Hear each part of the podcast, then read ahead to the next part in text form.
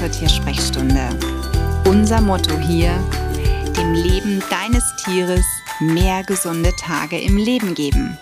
Ich bin Sonja und ich würde sagen, lass uns loslegen. Wie schön, dass du wieder eingeschaltet hast. Hallo. Ich hoffe, du hattest eine tolle Woche. Ich habe heute wieder ein interessantes Thema für die Freunde von Katzen oder auch jene, die keine Katze haben, aber vielleicht manchmal mit einem Katzenbesucher kuscheln, der ja vorbeiläuft. Und vielleicht bleibt es ja nicht nur beim Kuscheln. Vielleicht bist ja auch du jemand, der einen Katzenbesucher füttert. Und da stellt sich mir immer die Frage, ja, darf man das? Soll man das? Hm, ich bin in einem Zwiespalt, weil wenn meine Katze Michu den Garten verlassen hätte, ne, also sie hat es ja nicht, aber wenn, und wenn sie dann woanders noch gefressen hätte, weiß ich nicht, ob ich das so gut finden würde, denn ich achte ja auf hochwertige Kost. Michu war jetzt Gott sei Dank keine Allergikerin, aber es gibt ja auch bei den Katzen Tiere, die gewisse Substanzen oder gewisse Dinge nicht fressen dürfen, wie die Diabetiker zum Beispiel. Also ich bin, muss ich wirklich sagen, in einem Zwiespalt. Ich finde es zwar eine total nette Geste, weil das so zeigt, dass man tierlieb ist, wenn man sagt, ach Mensch, da ist ja mein, meine Katzenfreundin oder mein Katzenfreund wieder, ne? Und kommt vielleicht auch an und begrüßt mich und schmust und findet's toll und vielleicht kommt ja die Katze, der Kater auch rein und ruht sich aus und geht irgendwann wieder. Aber beim Futter hört so ein bisschen oder sollte so ein bisschen die Liebe aufhören. Das ist nämlich echt so ein ganz, ganz gefährliches, ja, dünnes Eis, auf das du dich da begebst. Zum einen ist es ja nicht dein Tier, zum anderen weißt du nichts übers Tier und das Ding ist halt wirklich, man kann dadurch auch ja, leider dazu oder es kann dazu führen, dass diese vielleicht zuerst mal top aussehende Katze auch irgendwann zu viel auf den Rippen hat, weil wenn die sich durch die ganze Nachbarschaft durchfrisst, dann hat man irgendwann ein Moppeltier. Na, also auch da ist eben etwas, was man bedenken sollte. Und was ich letztens interessant fand, ähm, war die Tatsache, da erzählte, ich meine, es war auf der Seite von Floras Freunde gestanden, ein kleiner Verein, der sich auch um Katzen ähm, kümmert in Bonn. Und da war ein Artikel, da hat nämlich eine Familie ihre Katze gesucht. Die sind umgezogen und die Katze konnten sie nicht mitnehmen, weil die Katze nicht aufgetaucht ist. Sie ist verschwunden.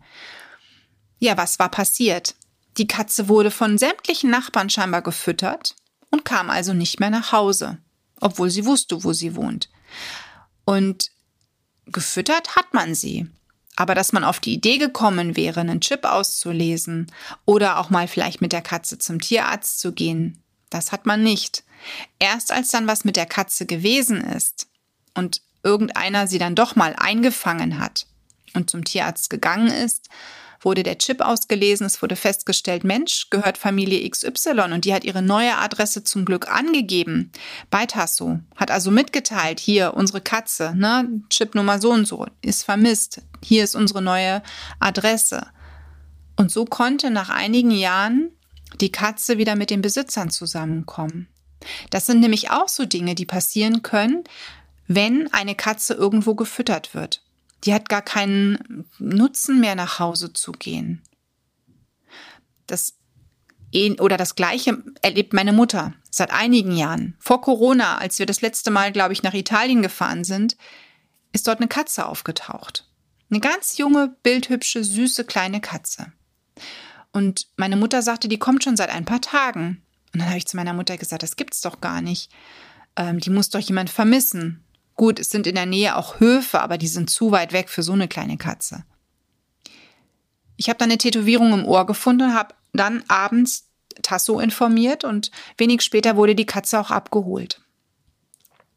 Was ist passiert?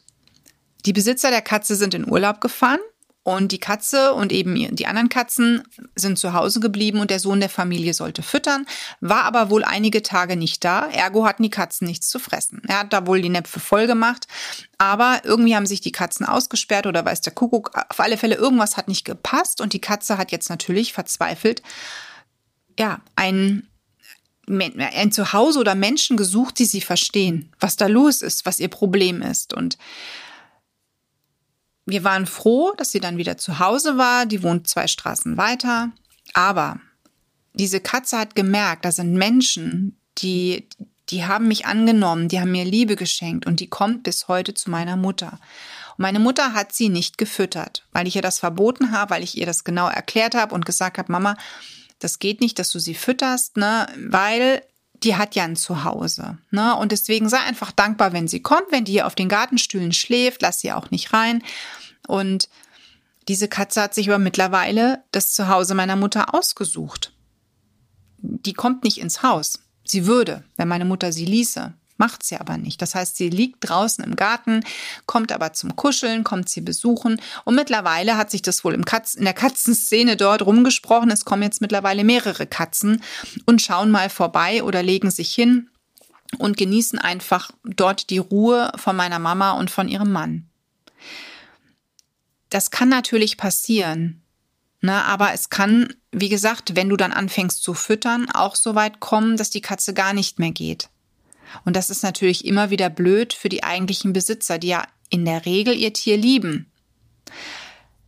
Wenn ich partout keinen Bock mehr auf mein Tier habe, ja, dann wäre es schon interessant oder wäre es schon gut, wenn man zumindest irgendwo die Nachbarschaft informiert. Hier, meine Katze ist ein Freigänger, ähm, darf gefüttert werden.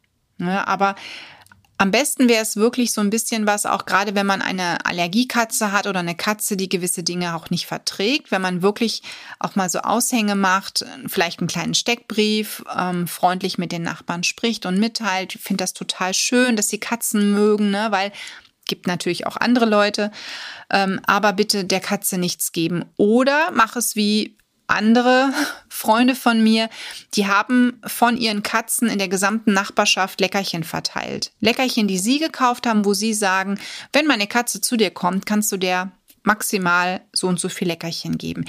Jetzt kann natürlich die Katzenbande von denen, die haben vier Katzen, sich in der ganzen Nachbarschaft mit Leckerchen schon ernähren, weil die gehen natürlich dann alles vielleicht mal ab. Und wenn sie Glück haben, alle sind da, kriegen sie überall ihre Leckerchen. Aber das ist auch generell eine gute Sache. Und vor allen Dingen guckt jeder tatsächlich nach den Katzen. Ne, also wenn mal eine weg ist oder später nach Hause kommt, dann weiß man, man kann gewisse Nachbarn anrufen und die haben sie vielleicht gesehen oder da war sie vielleicht kürzlich noch. Also das ist so ein bisschen wie mit, mit Kindern wo du weißt, okay, mein Kind geht zum Spielplatz und trifft sich mit XY und wenn das Kind nicht rechtzeitig nach Hause kommt, kann ich aber die Eltern von XY und Z noch anrufen, weil da könnte das sein. Und das finde ich immer so schön, wenn man so eine katzenfreundliche Nachbarschaft hat. Ja, also wenn du vorhast, Katzen zu füttern, und weil du einfach sagst, du magst Katzen, du liebst Katzen, dann Informiere dich bei den Besitzern, frag danach, ob das denen recht ist, wenn ja, welches Futter und dass, dass ihr euch so ein bisschen abstimmt. Ne? Aber ich finde, man sollte sich dann nicht nur die schönen Stunden aussuchen, sondern dann sollte man eben auch, wenn man sagt, irgendwo, da habe ich den Eindruck, dem Tier geht's nicht gut, dann aber auch, ja, mit dem Tier vielleicht mal zum Tierarzt fahren ähm, oder die Besitzer informieren. Letzteres in jedem Fall. Ich finde, das gehört sich einfach. Aber generell ist meine Devise, keine fremden Tiere füttern. Ne, wie gesagt, streicheln und sich an ihnen freuen. Ich glaube, das reicht auch und das ist für viele Tiere auch eine tolle Belohnung. Und wenn wirklich eine Katze ganz schlecht ausschaut und du das Gefühl hast, die hat kein Zuhause, dann handle sofort. Es gibt überall Menschen, die einen Chip-Leser haben. Es sind oftmals auch Tierheilpraktiker, die so etwas haben gut, gegebenenfalls der Tierarzt oder aber so ein Tiernotruf, ne, von dem habe ich, glaube ich, ja auch schon erzählt in meiner Podcast-Episode. Ähm, es gibt verschiedene Tiernotrufdienste, die eben dann auch mobil sind und kommen und einen Chip auslesen könnten. Im Zweifel organi organisier du dir eine Box, eine Tra Katzentransportbox, fang das Tier ein, bring es zum Tierarzt, denn wenn das Tier in keinem guten Zustand ist, sollte man den Chip sowieso auslesen, aber auch vielleicht eine medizinische Erstversorgung machen. Ne? Ähm, ganz wichtig. Sicherlich bleibst du auf den Kosten erstmal sitzen. Das wird so sein. Aber wenn du sagst, das ist ein tolles Tier und dem möchte ich helfen, dann scheiß auf die Kosten. Ganz ehrlich, weil ich finde, da kann man Tierliebe, ähm, weiß ich nicht, auch irgendwie nicht so, so begrenzen. Ja, also wenn mir hier was auffällt, wenn es einem Tier nicht gut geht, dann würde ich in erster Instanz immer versuchen, über eine, die Ortsgruppe, viele Ortschaften sind ja bei Facebook, herauszufinden, wem gehört das Tier. Gegebenenfalls auch direkt eingefangen, das Tier einfangen, nachfragen, wem gehört das Tier.